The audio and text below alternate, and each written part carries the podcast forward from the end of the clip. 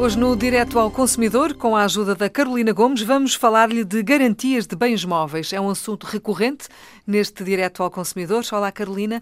Bem-vinda. O que é que há para dizer sobre isto? Estamos naturalmente a olhar para os direitos eh, dos consumidores. Nós somos todos consumidores, portanto, isto é um assunto que interessa a todos nós, não é?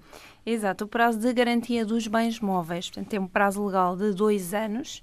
Uh, seja uma... qual for o bem. Sim, bem móvel, sim. Sim, mas seja qual for. Exatamente. Este Desde um computador até um eletrodoméstico até qualquer um, mais pequenino. Sim, até um veículo, seja uh, um móvel, um frigorífico, uhum. o que for. Portanto, o prazo legal é de dois anos.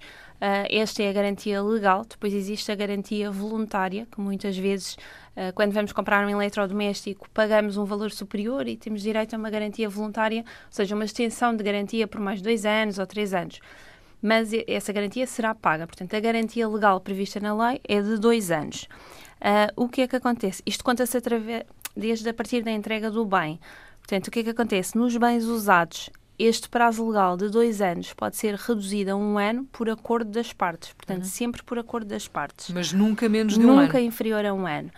Um, e nós recebemos muitas reclamações, sobretudo no setor automóvel, uhum. uh, em que as pessoas assinam um documento de garantia de seis meses. Ora, isso não é válido. Um bem usado tem, no mínimo, uma garantia de um ano e sempre por acordo das partes. Portanto, mesmo que haja esse documento assinado, não, é válido. não vale nada, não, zero. Não. Okay. Tudo o que diminui garantia, as garantias dos consumidores, uh, portanto, é nulo o documento, não, não tem qualquer validade durante este prazo de garantia de dois anos. Se o bem apresentar algum defeito, alguma desconformidade, não existe, é importante frisar que não existe aqui uma hierarquia de direitos, ou seja, uhum. havendo aqui uma desconformidade, um defeito no bem, o consumidor deve denunciar essa desconformidade imediatamente ao vendedor e vai ter aqui quatro direitos à sua escolha.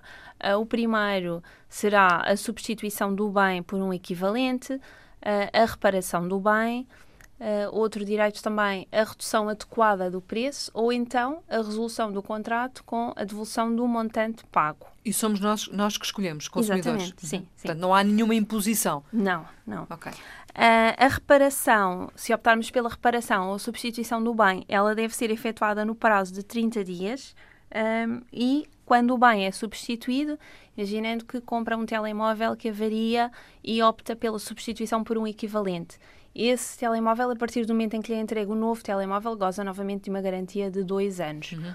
Ou uh, tem, compra um bem, um frigorífico, por exemplo, e uh, o frigorífico avaria, opta pela reparação e é substituído só um componente do frigorífico. Esse componente específico tem uma garantia de dois anos, a partir de, da data da reparação. Uh, se houver recusa de garantia, o que é que o consumidor deve fazer? Portanto, deve fazer reclamação por escrito, uh, e pode posteriormente recorrer a uma associação de consumidores, a um centro de arbitragem ou mesmo ao julgado de paz se hum. houver na sua área de residência, obviamente. Muito bem. É bom saber estas coisas e por isso, volta e meia, uh, pomos aqui mais um sublinhado nestes assuntos. Obrigada, Carolina, por Obrigada. ter vindo à Antena 1. A Carolina Gomes é a jurista da DECO e a DECO está connosco diariamente no Direto ao Consumidor.